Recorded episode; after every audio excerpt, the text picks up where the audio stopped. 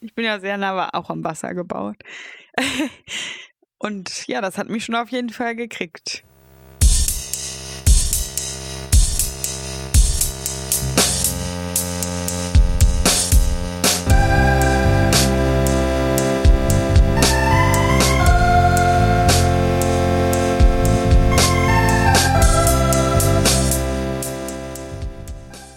Hallo, herzlich willkommen zur dritten Folge unseres Podcasts Gerade gesehen. Wir sprechen heute über die dritte Folge von The Last of Us.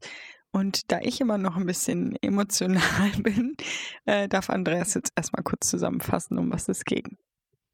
Die dritte Folge von Last of Us, würde ich sagen, ist bisher auf jeden Fall die stärkste Folge. Und auch die Folge, die mich am meisten überrascht hat. Also ich habe jetzt. Das ist nicht einfach bei dir. Ja, das stimmt. Also immer wenn ich dachte, okay, jetzt passiert äh, eine bestimmte Aktion, äh, ist es eben nicht passiert. Und ähm, das war auch gut so. Also für die Folge war das gut so, glaube ich, dass es eben genau äh, die Dinge passiert sind, die man vielleicht nicht erwartet hat. Und dadurch äh, war die Folge auch so stark. Also jetzt nicht komplett ohne Schwächen, würde ich sagen. Ich denke, darauf gehen wir dann noch äh, später ein. Aber ja, vielleicht erstmal zum Inhalt.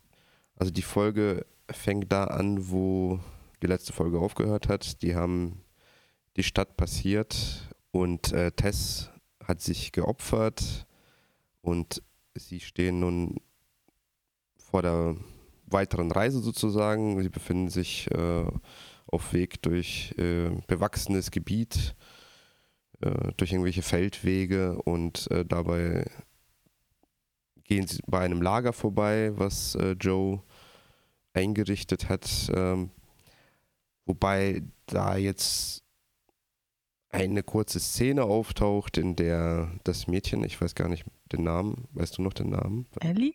Ellie?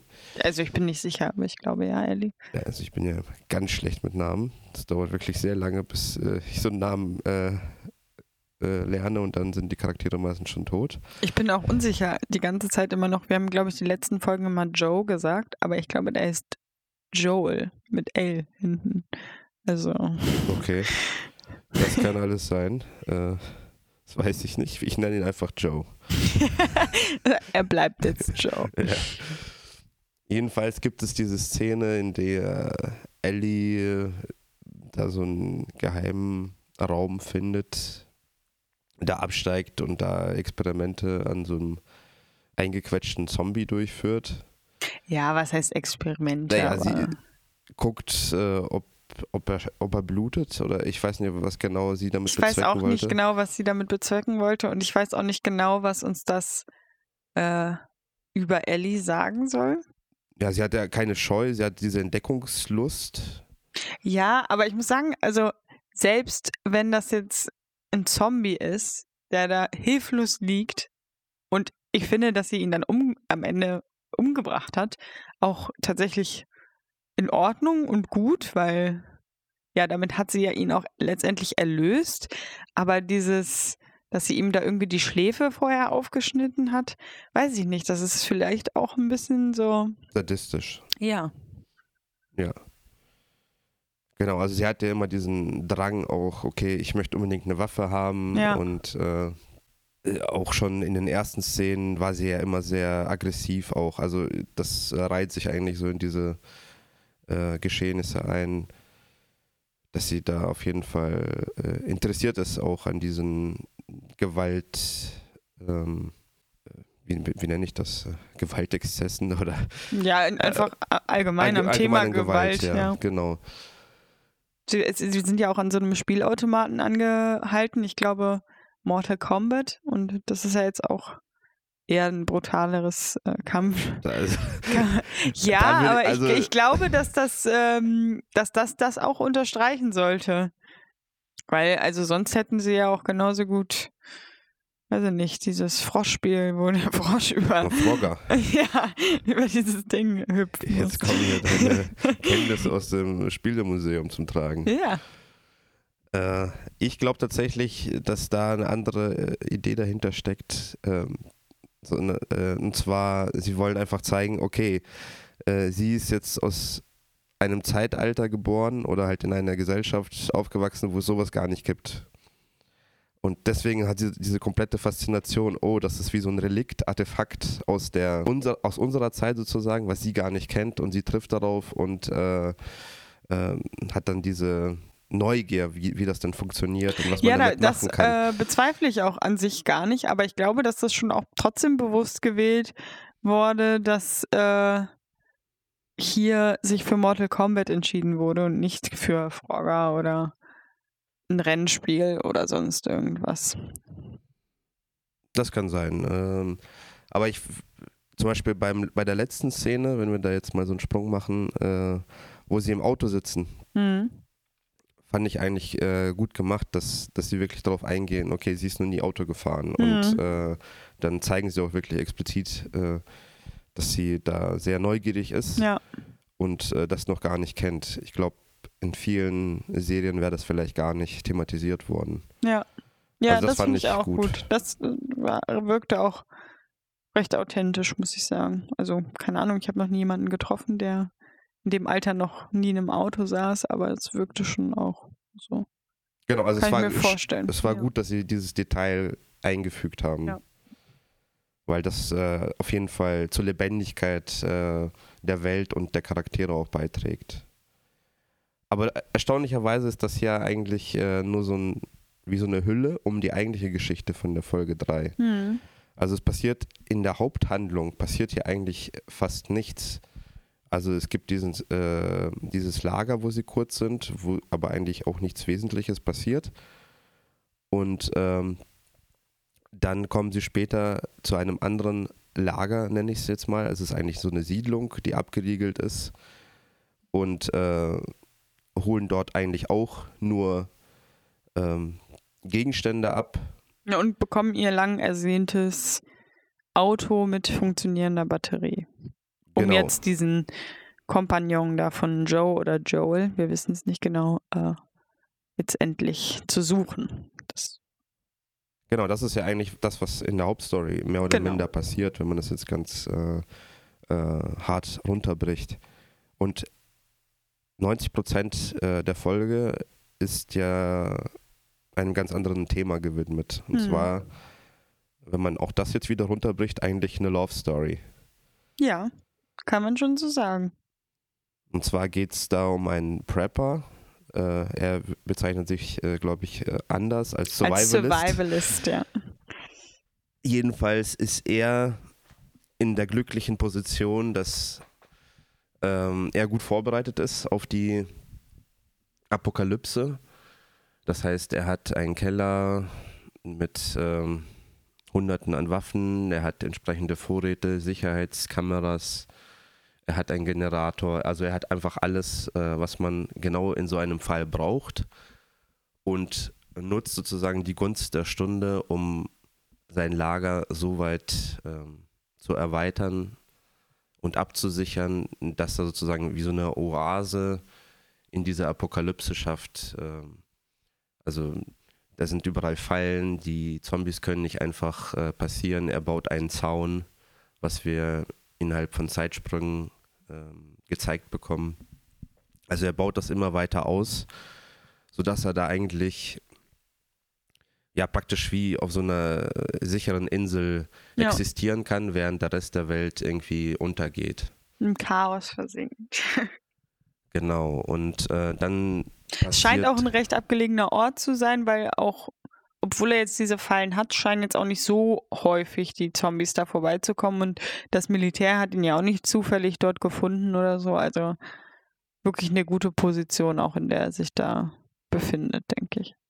Genau, ist ein bisschen verwundernswert einerseits, aber andererseits, okay, ähm, kann man, kann, Nehmen wir jetzt mal so hin. nehmen wir so hin, äh, glückliche Fügung sozusagen. Und dann passiert ähm, ein Aufeinandertreffen, ein Mensch äh, tappt in seine Falle und äh, er ist anfangs sehr äh, Skeptisch. skeptisch, genau, äh, und vorsichtig. Aber relativ schnell äh, lässt er dann halt äh, seine Vorsicht fallen und äh, bietet da so ein Bed and Breakfast eigentlich an. Ne? Ja, also es sah wirklich schön aus. Also eigentlich ein Fünf-Sterne-Hotel, sollte ich eher sagen. Ja, eine schöne Dusche, ein leckeres Essen, schöner Wein mit einem guten Service. Also ich glaube, da kann man, konnte man sich nicht beklagen. Genau, das ist sozusagen das erste Aufeinandertreffen oder das erste Zusammensein dieser beiden Charaktere. Und, ähm, Bill und Frank, glaube ich. Wow, du hast sogar noch die Namen drauf, sehr gut. Und dann passiert es eigentlich relativ schnell, dass auf einmal, also man, äh, ich habe die ganze Zeit so unterschwellig gedacht, okay, das ist so ein Rücksprung, wie wir den häufig schon auch hatten in der Serie. Und das muss jetzt eigentlich jetzt langsam abgeschlossen werden, damit wir wieder zurück zur eigentlichen Handlung kommen. Und deswegen hatte ich eigentlich immer schon so dieses Gefühl, okay, das muss jetzt irgendwie äh, mit so einem Cut enden. Das, da muss was Hartes passieren. Das kann jetzt nicht einfach so weiterlaufen und so friedlich, äh, Friede, Freude, Eierkuchen. So, das du solltest dich irren. Genau, äh, ich hatte nämlich äh, bei, spätestens bei der Szene, wo sie am Klavier sitzen und witzigerweise der Typ, der sich zuerst da ans Klavier setzt, äh, da irgendwie so eine absurde Vorstellung hinliefert, setzt sich dann hier unser Survivalist ans Klavier und macht da eigentlich so eine schöne äh, Performance. Und ich glaube, in dem Moment hatte ich auf jeden Fall so diese Vorstellung, okay, jetzt passiert so in diesen schönen Moment wäre das jetzt ein äh, krasser Kontrast, wenn er von hinten in dem Fall von dem Neuankömmling abgeschlachtet wird. Also ich hatte wirklich äh, das erwartet. Aber tatsächlich kommt es zu einem Kuss. Wobei ich da auch, also ich war da sehr überrascht, ähm, obwohl ich vorher ja nicht diese, diese Gedanken daran hatte, dass der eine jetzt gleich den anderen äh, umbringt, sondern ich habe mir ja schon gewünscht, ja, das werden jetzt Best Friends und die wohnen dann hier zusammen in diesem Ort und keine Ahnung was. Aber dass sie sich so plötzlich aus dem Nichts äh, geküsst haben, also weiß ich nicht, für mich hat diese Situation das gerade noch gar nicht so her. Genau, also es war gegeben. praktisch, äh, wenn man so eine Erwartungshaltung wie ich hat, komplett um 180 Grad einfach gedreht. Ja, Auch selbst wenn man keine Erwartungshaltung hat, wäre das immer noch äh, überraschend. überraschend, aber Fall, ja. so, so war es für mich irgendwie doppelt überraschend. Deswegen habe ich, also ich habe im ersten Moment ja dann auch dem Frank unterstellt, dass er jetzt quasi äh, sich vielleicht auch nur so anbietet, um vielleicht, also er hat vielleicht eine Chance gewittert, um jetzt da bleiben zu können. Und ähm, ja, also das habe ich ihm im ersten Moment erstmal unterstellt, weil ich auch irgendwie nicht glauben konnte, dass sie uns da jetzt so eine schöne Liebesgeschichte äh, präsentieren. Aber auch ich äh, sollte nicht recht behalten damit. Ja, tatsächlich kommt es ja einem auch wirklich schon sehr schnell vor, wie da diese Handlung oder diese Beziehungsentwicklung passiert. Also da kann man sich halt fragen, ist das irgendwie nachvollziehbar? Ist das realistisch, was da gezeigt wird? Aber andererseits finde ich es halt auch schwer, äh, das wirklich so in dem Maße zu beurteilen, weil das eigentlich eine Extremsituation ist, die, glaube ich, für die meisten äh, jetzt auch schwer zu greifen ist. Hm. Also man zeigt ja diesen Survivalisten, der da drei Jahre, glaube ich, mindestens alleine Ja, ich glaube lebt. sogar vier. Und wie dann tatsächlich so ein erstes Treffen mit einem anderen Menschen abläuft, äh, mag ich gar nicht äh, beurteilen. Also wie, wie man da sich verhält und äh, Ja, ich glaube da eigentlich, irgendwas dass man nach vier Jahren bahnbricht. Äh, schon komplett äh, durch ist. Also nach vier Jahren ohne jeglichen sozialen Kontakt, egal wie einsiedlerisch du sonst in deinem Leben schon drauf gewesen bist, ich glaube, das steckst du nicht einfach so weg. Also da äh, bist du dann, also bist du verrückt. Das ist, glaube ich, einfach. Also dafür schien er mir noch sehr, sehr klar zu sein. Genau, also Mhm. manchmal hatte ich bei diesen Zeitsprüngen, habe ich diesen Zeitsprung zwar als äh, Titel gelesen, Hm. aber ich habe ihn nicht so wahrgenommen. Also es war nicht immer, also klar, sp- zum späteren Zeitsprünge waren dann schon deutlicher. Okay, da ist jetzt wirklich äh, Zeit ins Land gegangen. Aber so hatte man teilweise das Gefühl, okay, die haben immer noch das gleiche T-Shirt an, äh, die gleiche Frisur. Also da, charakterlich hat sich ja nicht viel geändert. Ja, Äh, naja, ich glaube, sie mussten ja auch irgendwie die 20 äh, Jahre, die einfach vergangen sind, die mussten ja dann auch, äh, aber bei den, denen halt vergehen, ne? Also, Ja, klar, das äh, ist schon verständlich, aber dadurch wirkt es manchmal auch so ein bisschen, ein bisschen hölzern. Genau, aber diese Liebesgeschichte ist dann ja auf einmal sozusagen da, gleichzeitig auch eine gewisse Form von Outing oder wie man das dann in dem Fall bezeichnen soll. Auf jeden Fall ist da diese glückliche Fügung, dass äh, die beiden scheinbar ja super zusammenpassen. Obwohl sie sehr, sehr unterschiedlich eigentlich äh, sind. Also der eine ist eher schon doch ähm, ja mehr outgoing und der möchte das ja dann auch alles daherrichten, auch die anderen Häuser und möchte ja dann auch äh, ja fast Partys veranstalten, also zumindest Gäste einladen. Und der andere ist da ja eher mäßig von begeistert, lässt sich aber dann doch dazu durchringen. Und hier kommt dann auch die Verbindung ja, mehr oder weniger zur Hauptgeschichte, also die Verbindung zu Joel. Und ähm, ja, die, er war dort mal mit Tess eingeladen und die hatten so eine Handelsbeziehung, aber auch ja fast freundschaftliche Beziehung, denke ich mal, miteinander. Aber dieses Essen wirkte schon so leicht surreal auf mich, muss ich sagen. Also, dass sie da tatsächlich irgendwie so sitzen, äh, wie bei so einem Barbecue und äh, ja, wir sind jetzt hier eingeladen durch irgendwelche Verbindungen, zufälligen Verbindungen. Äh, Also es wirkte schon, ja, weiß ich nicht, surreal auf mich. Aber vielleicht äh, sollte das auch so sein. Ja, ich glaube so schon, eine dass es auf jeden Fall auch ist. so sein sollte. Und äh, zwei Charaktere haben das, glaube ich, auch ein bisschen selbst so gefühlt. Also einmal Joel und auch dieser einsiedlerische Typ von den anderen. Aber Tess und Frank, die schienen ja total, äh, also als ob überhaupt nie was gewesen wäre und es einfach eine Gartenparty, eine ganz normale Gartenparty mit den Nachbarn wäre oder so. Also die Ja. waren ja Ist jetzt eigentlich mittlerweile dann an dem Punkt klar, dass Tess und Joel irgendwie ein Liebespaar sind? Oder ist das eigentlich immer noch unklar und die könnten einfach nur äh, Friends sein? Also ist dir das an dem Punkt jetzt klar? Oder? Also ich weiß nicht, ich bin eigentlich davon ausgegangen, dass das schon ein Liebespaar ist, aber vielleicht auch äh, ja etwas ja Zweck. zweckgebundene Gemein äh, Gemeinschaft. Ja, also ich glaube, ja. Also sie hat ihm das ja auch irgendwie kurz vor ihrem Tod, glaube ich, vorgeworfen, dass er sie nie, also er nie so für sie empfunden hat, wie sie für ihn empfunden hat. Ach, das hat sie gesagt? Mhm. Okay, das habe ich gar nicht mehr präsent. Also schätze ich mal schon, dass sie eine Beziehung hatten, aber Joel vielleicht nicht ganz so investiert war wie. Ich glaube, auf den Punkt können wir später vielleicht nochmal eingehen, Ja. weil da hätte ich auch noch ein paar Gedanken zu. Ähm, genau, also es gibt dieses Aufeinandertreffen, sodass zumindest jetzt die Verbindung klar ist, warum wir überhaupt diese Geschichte jetzt in der äh, in dem Detail gezeigt bekommen. Und dann geht es ja wirklich sehr ähm, ungewöhnlich weiter, sag ich mal. Also wir erleben jetzt sozusagen die Entwicklung dieser Beziehung bis zu dem Ende. Also es gibt dann diese Szene mit auch einer schönen Kameraeinstellung und auch schöner musikalischer Begleitung, wo sie diese Erdbeeren Mhm. essen. Also das fand ich auch wirklich äh, so von diesen, wie man das in Szene setzt, schön gemacht. Also es zeigt halt diese, diese Einfachheit. Okay, es ist eigentlich nur ein Erd Erdbeerenessen, aber es kommt rüber, okay, das ist jetzt was Besonderes für die. Ne?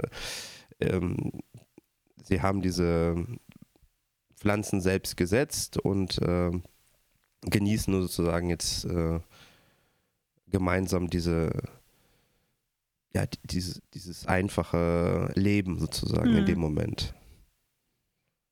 Ja, es macht mich auch direkt schon wieder emotional. Also ich kann nicht so viel sagen jetzt. Das ist aber auch eine der stärksten Szenen, die die Beziehung, finde ich, von den beiden zeigen. Oder, also man ist ja wirklich in so einem Zeitraffer in dem Fall. Also wir haben diesen Anfang der Beziehung relativ schnell erlebt, vom Unbekannten zum sozusagen zum ersten Kuss innerhalb von ein paar Minuten, dann äh, leben sie zusammen, dann gibt es diese Szene, die aber für mich halt, wie gesagt, sehr wichtig ist, weil sie zumindest so diese, diese Nähe herstellt. Mhm. Und, äh und auch die letzten, also für mich ist auch die letzten Zweifel, dass, dass, das, irgend, dass das eine Zweckgemeinschaft ist, auch wegwischt. Also, wie gesagt, ich hatte ja am Anfang dem Frank unterstellt, dass er vielleicht einfach nur gerne da bleiben möchte und deswegen sagt sich so, ja gut, dann äh, gehe ich jetzt vielleicht eine Art von Beziehung ein, damit ich hier sein kann, weil hier ist ja schon so eine Oase des Friedens und äh, da geht es ihm wahrscheinlich sehr viel besser als in jeder äh, Quarantänezone sonst. Aber diese Erdbeerszene da, also vorher auch schon lange zusammen sind und sonst, glaube ich, kann man das auch nicht durchhalten. Aber in dieser Erdbeerszene sieht man auch, glaube ich, wirklich so äh, ganz klare und echte Zuneigung einfach zwischen den beiden. Genau, spätestens ja. da ist jetzt genau. dieser Argwohn oder diese Vorsicht, die in uns als Zuschauer geweckt genau. wird, automatisch äh, endgültig weg. Also wir wissen, okay, es geht jetzt hier um eine echte Beziehung. Ja. Und dann gibt es ja relativ schnell wieder einen Zeitsprung, meine ich. Und wir sehen einen Angriff. Mhm. Oder wir sehen, glaube ich, zuerst noch, dass, dass sie altern und äh, ähm, Einsiedler, wie du ihn nennst, äh, altert schneller. Also man sieht, okay, er ist nicht mehr ganz so fit. Mhm. Äh, und dann gibt es halt diesen Sprung, glaube ich, zu, zu dem Fall, dass äh, da Banditen ja, ähm, irgendwelche Plünderer, die angreifen. die angreifen wollen, aber da am, am Zaun eigentlich schon äh, zum Halten gebracht werden. Da gibt es eine relativ ja, seltsame Szene, dass äh, eigentlich der gut vorbereitete Einsiedler einfach mitten auf der Straße mit seinem äh, Gewehr steht äh, und sich eigentlich so äh, der Gefahr aussetzt, dass er da tödlich verwundet wird. Also er wird tatsächlich dann auch verwundet und ähm, überlebt das Ganze aber auch. Ähm, aber es war zumindest halt äh, unnötig, glaube ich, ja. unnötig, glaube ich, das so zu zeigen, weil er sonst ja sehr äh, schlau ist in solchen Sachen. Also er, er, er, hat ja da jahrelang überlebt und weiß höchstwahrscheinlich sehr gut mit Waffen umzugehen, hat er diese ganzen äh, Fallen gebaut, aber stellt sich in dem Augenblick da mitten auf die Straße hin und lässt sich anschießen. Also das fand ich, hätten, hätten sie so gar nicht machen müssen. Bring, hat ja auch eigentlich nicht so wirklich was beigetragen. Also die hätten ja auch so, ein, so eine Action-Szene einbauen können aber dass er verwundet worden ist oder nicht, hat ja in dem Fall überhaupt gar keine Rolle gespielt. Ja, nee, nur vielleicht, dass man einmal ganz kurz so diesen ähm, Moment dann hatte und sich dachte, okay, jetzt ist hier wahrscheinlich irgendwie nochmal ein Wendepunkt der Geschichte, weil man schon irgendwie denkt, dass er jetzt wahrscheinlich dieser Wunde erliegen wird. Was er ja dann aber nicht ja. tut.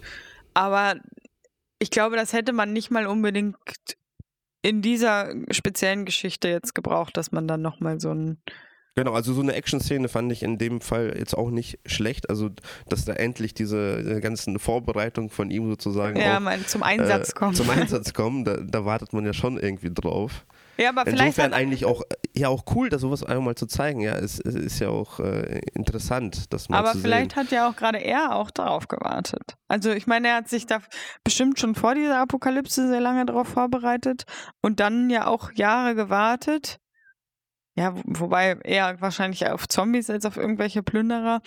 Aber vielleicht ist er auch gerade deswegen so ähm, ja, ignorant da einfach auf die Straße gelaufen hat, da rumgeballert. Aber, ja, ja, könnte man sicherlich äh, so erklären. Ähm, wir werden es nicht erfahren. Ja. Jedenfalls gibt es aber erneut dann diese Wendung. Also man denkt ja zuerst, vielleicht erliegt er seinen Wunden, aber in der nächsten Szene sehen wir, dass äh, sich die Rollen vertauscht haben. Er, ihm geht es wieder gut, aber seinem Partner geht es umso schlechter. Der hat jetzt äh, eine Krankheit entwickelt Du hast, glaube ich, den Verdacht geäußert, dass es Parkinson multiple... Nee, ich würde, äh, ja, Parkinson, Parkinson würde ich jetzt einfach schätzen, ne? Einfach so von, von der, also, von der äh, Symptomatik, die wir jetzt da gesehen haben und von meinem leinhaften Wissen über Ähm, ist, glaube ich, ja auch äh, nicht so relevant, was es jetzt genau ist. Jedenfalls ist seine Lebensqualität deutlich eingeschränkt.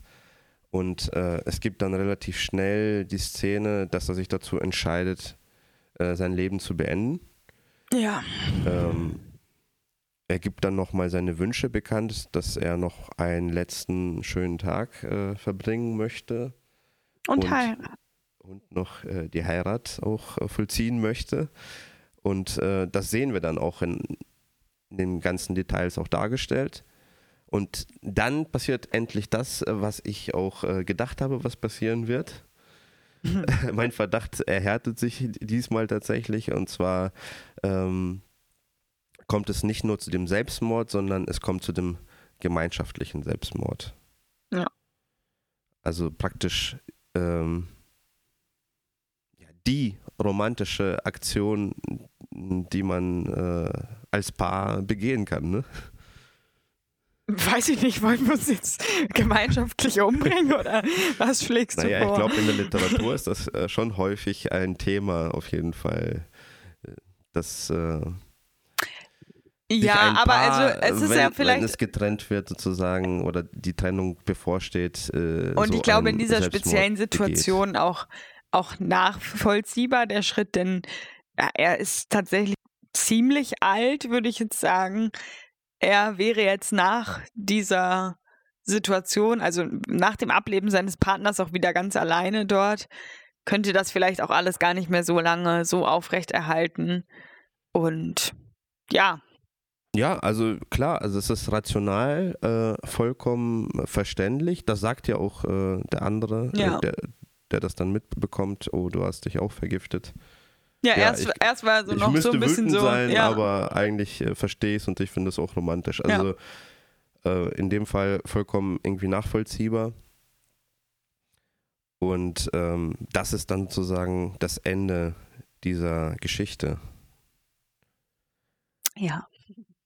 die dich auch emotional dann Ja, bei mir ist das, also hat. Ne? ich kann ja, ich bin ja sehr nah auch am Wasser gebaut. Und ja, das hat mich schon auf jeden Fall gekriegt. Ja, ich glaube, das ist auch natürlich, dass ein so, so eine Geschichte kriegt. Also ich glaube, das ist ja eine Urangst äh, fast von jedem Menschen, dass äh, wenn man so einen Partner hat, ähm, dass er stirbt und man bleibt alleine zurück. Also das ist äh, auf jeden Fall eine Angst, die jeder Mensch nachvollziehen kann. Das heißt, in, in dem Moment, wo man das glaubhaft ähm, gezeigt bekommt und man sich stückchenweise reinversetzt, löst das emotional etwas in einem aus. Also ich kann das total nachvollziehen. Es hat mich in dem Fall jetzt nicht ganz so stark gekriegt, weil für mich war das zu schnell alles. Also wenn das ein zwei Stunden Film gewesen wäre, der es muss nicht zwei Stunden sein, aber halt für 40 Minuten ungefähr, was das gedauert hat, Meinst du, das war nur so kurz? Würde ich jetzt schätzen. Jedenfalls war es für mich einfach zu gehetzt, als dass ich mich so jetzt involviert hätte, Mhm. emotional. Da braucht es bei mir ein bisschen länger. Aber ich kann das halt, wie gesagt, nachvollziehen, weil es äh, verständlich ist. Ja, auf jeden Fall sehr emotionale, sehr schöne Folge, aber dann kommen ja noch mal so fünf Minuten Main Story hinten dran. Ich glaube, wir haben es zwar schon fast erwähnt, aber ähm, ja, die beiden haben den Freitod gewählt und dann kommen Joel und Ellie, aber genau dort irgendwann einige Zeit später, wir wissen nicht genau, wie viel Zeit da, glaube ich, dazwischen vergangen ist, ähm, dort an und Joel kennt offenbar auch den Code für die Tür und kommt dann da auch rein, ohne an irgendwelchen Fallen äh, aufgehalten zu werden und ja, sucht dann nach den beiden natürlich, kann sie nicht finden und äh, Ellie findet dann einen Brief, den äh, Bill, der Einsiedler, vorher noch fertig gemacht hat, in dem er äh, Joel quasi sagt, ja, nimm dir hier von, von meinem Refugium, was du brauchst und ja, beschütze Tess. Der konnte jetzt natürlich nicht wissen, dass da nicht mehr viel zu beschützen ist, aber ähm, ja. Genau, äh, dann finden sie das Auto, beziehungsweise Joel baut die Batterie mit den Sachen oder Vorräten, die da sind und sie fahren los. Äh, und eine Sache, die vielleicht noch zu erwähnen ist, äh, das Mädchen ähm, ja. steckt eine Pistole ein. Das wird sicherlich später noch in der Handlung eine Rolle spielen. Also sie sollte natürlich keine Waffe haben, laut Joel. Äh, vermutlich vielleicht auch wegen ihrem Charakter, dass man nicht genau einschätzen kann, was sie mit dieser Waffe dann mhm. anstellen wird. Von daher auch nachvollziehbar. Jedenfalls steckt sie das aber geheim ein und äh, sie fahren los.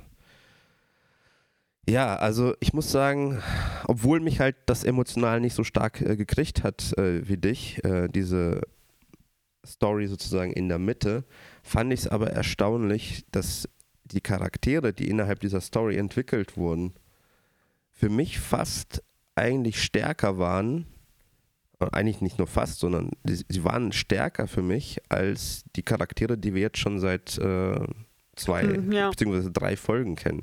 Und das finde ich dann schon fast wieder, hm, halt ja, so einen schlechten Beigeschmack. Ja, wieso?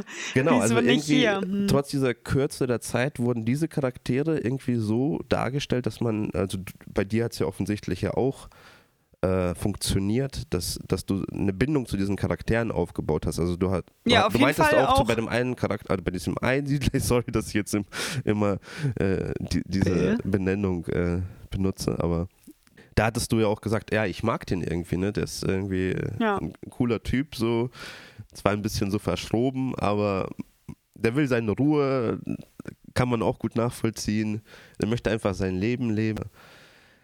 Hat auch halt bestimmte Charaktereigenschaften, die man mitkriegt. Also er ist musikalisch irgendwie trotzdem, obwohl er äh, da auch so ein Interesse an diesen militärischen Sachen hat, aber hat auch so eine ganz andere Seite an sich. Mhm. Äh, also man lernt so viele Facetten von diesen Charakteren kennen, die man eigentlich nur innerhalb dieser einen Folge kennenlernt. Und äh, bei den anderen Charakteren habe ich immer noch das Gefühl, okay, da ist halt dieses Mädchen, was sehr ähm, aggressiv ist und äh, sehr, ähm, ja, neugierig ist und gerne auch mal freche Sprüche klopft, aber viel mehr habe ich von ihr jetzt eigentlich noch nicht erfahren. Also Gibt es da noch mehr Dimensionen in diesem Charakter? Weiß man nicht so wirklich. Und was mich auch noch erstaunt, ist halt Joel oder Joe, der ja jetzt seine jahrelange Partnerin oder Freundin, wie auch immer, verloren hat und das eigentlich wirklich sehr ähm, einfach nimmt. Also man zeigt so ein paar Szenen, wo er so kurz, ja. kurz das so runterschlucken muss, hm. aber er verzieht dabei kaum ein Gesicht ich kann das zum Teil äh, nachvollziehen, was heißt nachvollziehen oder mir erklären, weil er hat ja seine Tochter verloren. Das heißt, äh, oder zumindest glauben wir, dass es seine Tochter ist, ja. ne? wird wahrscheinlich seine Tochter sein. Das heißt, in dem Augenblick ist ja wahrscheinlich so viel in ihm kaputt gegangen, dass jetzt vielleicht solche Ereignisse in ihm einfach nicht mehr so funktionieren wie in normalen Menschen, sage ich mal. Aber so bleibt er zumindest für mich als Zuschauer auf jeden Fall auch sehr fern. Also er ist. Hm. Er ja, okay. ja, aber ich denke auch, ähm, ja, wir wissen ja auch nicht, was 20 Jahre Apokalypse so mit so einem Menschen machen. Man sieht ja auch, wie sie da haufenweise Leichen verbrannt haben und so. Vielleicht stumpft man da gegenüber dem Tod, selbst von Personen, die einem vielleicht äh, schon etwas näher stehen, doch auch ein bisschen ab. Ja, das kann sein. Wie gesagt, äh, ich kann es mir erklären, aber ich bin mir nicht ganz sicher, ob es wirklich so gewollt ist. Ja, Oder ich denke, ob, das ob wird es einfach nicht schaffen, diesen Charakter mehr Tiefe zu verleihen, ja. mehr Dimensionalität. Ähm, ob es der Schauspieler ist, weiß ich auch nicht. Ich glaube, der Schauspieler ist eigentlich auch schon in anderen Serien aufgetreten. Ja, also ich denke mal, der Schauspieler, der wird das auch eigentlich rüberbringen können, was da. Aber bisher muss ich sagen, ich sehe ihn, ja, er hat ein grimmiges Gesicht, der guckt vielleicht mal irgendwie äh, ein bisschen böse, ein bisschen besorgt, aber viel mehr habe ich von ihm jetzt noch nicht gesehen. Ja, vielleicht kommt das ja noch. Wir bleiben gespannt. Aber also das, äh, das war wirklich, also, dass man sich hier die Zeit genommen hat, so eine liebevolle, ähm, ja, Nebengeschichte eigentlich mehr oder weniger zu erzählen, das finde ich schon auch besonders. Und äh, ich glaube, das kommt nicht so häufig vor in ähm, Serien. Ja, die, also die Überraschung ist gelungen und wie gesagt, finde ich auch an der Stelle auf jeden Fall gut. Aber es wird natürlich traurig sein, wenn diese Kurzgeschichte sozusagen das Beste an der das Serie Beste an der. Serie ist und die Hauptgeschichte übertrumpft. Und Mhm. äh, Ja, das. Dann sollte man sich schon als Produzent oder Entwickler oder wie auch immer fragen, okay, haben wir uns vielleicht auf die falsche Geschichte konzentriert? Aber ähm, noch sind wir erst bei Folge 3 und wie gesagt, also mehr oder weniger gab es jetzt auch nur zwei Folgen, wo, wo die Haupthandlung vorangetrieben wurde und vielleicht werden wir auch von der Hauptgeschichte noch überrascht. Ja, also vielleicht gibt es ja diese positive Entwicklung. Folge 3 war jetzt, wie gesagt, auf jeden Fall deutlich stärker als Folge 2. Ich glaube, Folge 2, würde ich sagen, war mit die schwächste Folge. Es gibt bisher ja nur drei, also dann Ja, drei, eins, zwei würde ich ja, schon auch ich sie so jetzt sehen. hier Ja. sortieren müsste, In so einem würde ich, Ranking. würde Ja. ich sagen, äh, drei am besten, dann eins und dann zwei. Ja. ja, würde ich auch auf jeden Fall sagen. Genau, und wenn es jetzt eine Steigerung gibt bei Folge 4, wäre das natürlich äh, super, aber das werden wir sehen. Freuen wir uns schon drauf. Und ähm, ja, hast du, also ich muss mich ja noch entschuldigen dafür, dass ich meine Hausaufgaben so schlecht gemacht habe mit den ähm, Zombie-Ameisen. Aber haben wir denn jetzt schon was zu den sprechenden Bäumen herausgefunden oder Ich habe heben wir uns das recherchiert. auf? Ich habe recherchiert. Äh, es waren fünf Minuten ungefähr, die ich da investiert Das sind habe. schon mal fünfmal so viele Minuten, wie ich sie in die Ameise investiert habe. Aber äh, also tatsächlich ähm, gibt es das sogenannte Wood Wide Web. Ja, Hast, hattest du das auch schon gewusst, dass das ja, so genannt das wird? äh, hatte ich auch schon gewusst. Deswegen bin ich auch, als, als du dieses, die am Internet, dann bin ich so direkt ja darauf angesprungen. Okay. Also äh, diese Bäume, die, äh, ja, diese Bäume, ihr kennt alle diese Bäume, ne? Ja, Bäume und Pilze auch. Ne? Genau, genau, also der Witz ist, dass äh, die Bäume über die Pilze äh, miteinander verbunden sind. Also so Mhm. habe ich es jetzt zumindest äh, aus dem einen Artikel verstanden. Ja, sind wahrscheinlich so die Verlängerungen der Wurzeln genau, dann also an diesen. Wurzeln befinden sich diese Pilze und allein diese Struktur ist auch schon symbiotisch. Also die, Mhm. der Pilz ernährt sich mitunter von dem Baum, aber der Pilz zieht auch aus seiner Umgebung, weil der wahrscheinlich noch weiter irgendwo reinreicht, äh, auch äh, Nährstoffe, Nährstoffe. Hm. und gibt diese wiederum an den Baum weiter. Also es ist nicht diese parasitäre Verbindung, dass dann irgendwie wirklich der Baum daran Schaden nimmt, sondern beide haben etwas davon, sowohl der Pilz als auch der Baum. Und dann können noch über diese Pilze diese Verbindungen zu anderen Bäumen auch hergestellt werden. Und das ermöglicht dann auch zum Beispiel Nährstoffe zwischen den Bäumen auszutauschen. Das heißt, es gibt dann sogenannte Mutterbäume, die dann zum Beispiel diese kleinen Bäume, die ja noch gar nicht äh, in der Lage sind, so viel Licht abzubekommen, mit Mhm. Nährstoffen zu versorgen, bis sie halt so weit heranwachsen, äh, dass sie von alleine sozusagen äh, weiter existieren können. Also es gibt dann sozusagen auch diese äh, Baumverbindungen. Die sind aber nicht immer nur so rein, äh, äh, wie sage ich das, selbstaufopferisch, sondern es gibt dann auch wohl tatsächlich Bäume, die nur dann von anderen Bäumen etwas abgreifen, aber, Vampirbäume. aber gar nichts zurückgeben. Also da hat die Evolution auch sich einiges einfallen lassen, um die- sozusagen diese Verbindung auch auszunutzen. Dann gibt es aber auch Bäume, die dann andere Bäume auch über äh, diese Verbindung vergiften können. Oh. Und dann gibt es noch das, was du auch letztes Mal angesprochen hast, dass äh, äh, Bäume andere Bäume warnen können. Ja, für also- Schädlinge, Borkenkäfer und sowas alles. Genau, dann können die Bäume dann vorzeitig ja, bestimmte Stoffe aussondern, um diesem Befall halt äh, besser entgegentreten zu können. Also tatsächlich recht spannend, äh, was da eigentlich möglich ist und dass dann mitunter halt diese riesigen Netzwerke äh, unter dem Wald sozusagen existieren, von Mhm. dem man eigentlich gar nichts mitbekommt. Ich habe tatsächlich auch noch einen Artikel gelesen, jetzt speziell über Pilze. Ähm, ja, das war aber dann auch mehr so ein Zeitungsartikel mäßig und demzufolge sollen äh, Pilze wohl auch ähnlich wie Menschen kommunizieren, also vom Aufbau der Information. Ähm, und Subjekt, Prädikat. ja, nein, das nicht, aber es, es sollen tatsächlich, also erkennbar sind, dass sie wirklich tatsächlich etwas ähnliches wie Worte benutzen und bis zu 40 verschiedene, je nach Art des, der Pilze, können sie bis zu 40 verschiedene Informationen, äh, also Wörter, stand da so in, in dem 40 Artikel. Wörter, also manche Menschen kennen doch äh, höchstens 20. ja, also da können Sie sich von den Pilzen mal noch eine Scheibe abschneiden, würde ich sagen. Ähm, nee, also die können 40 äh, Wörter miteinander teilen, aber die, die Sprache hat man noch nicht entschlüsselt. Aber das würde mich jetzt auch wundern, also wir, wenn wir da jetzt schon so weit wären. Ja, ich glaube, bei solchen Artikeln muss man halt immer vorsichtig sein, weil Journalisten ja doch schon auch gerne mal Deswegen habe ich es extra erwähnt, Ja. damit man quellenkritisch hier daran gehen kann. Also inwieweit Pilze sich wirklich wie Menschen unterhalten, ist ja schon, äh, glaube ich, sehr metaphorisch ausgedrückt dann. Also sehr. Ja, ich glaube, es geht, geht um die Art äh, der. Also ich habe das Gefühl, du handelst hier wieder eine Hausaufgabe ein. Oh nein! Bitte nicht. Und am Ende äh, dieser Staffel bist du dann eine Pilzexpertin. ja, oder dann habe ich den Code sozusagen. geknackt. Ja, also das äh, bleibt spannend auf jeden Fall. Und äh, ich glaube, das ist jetzt ein guter Schlusspunkt hier auch für die Folge, oder? ja, würde ich auch sagen. Also, dann sehen wir uns oder hören uns bei der nächsten Folge. Folge 4. Bis dahin.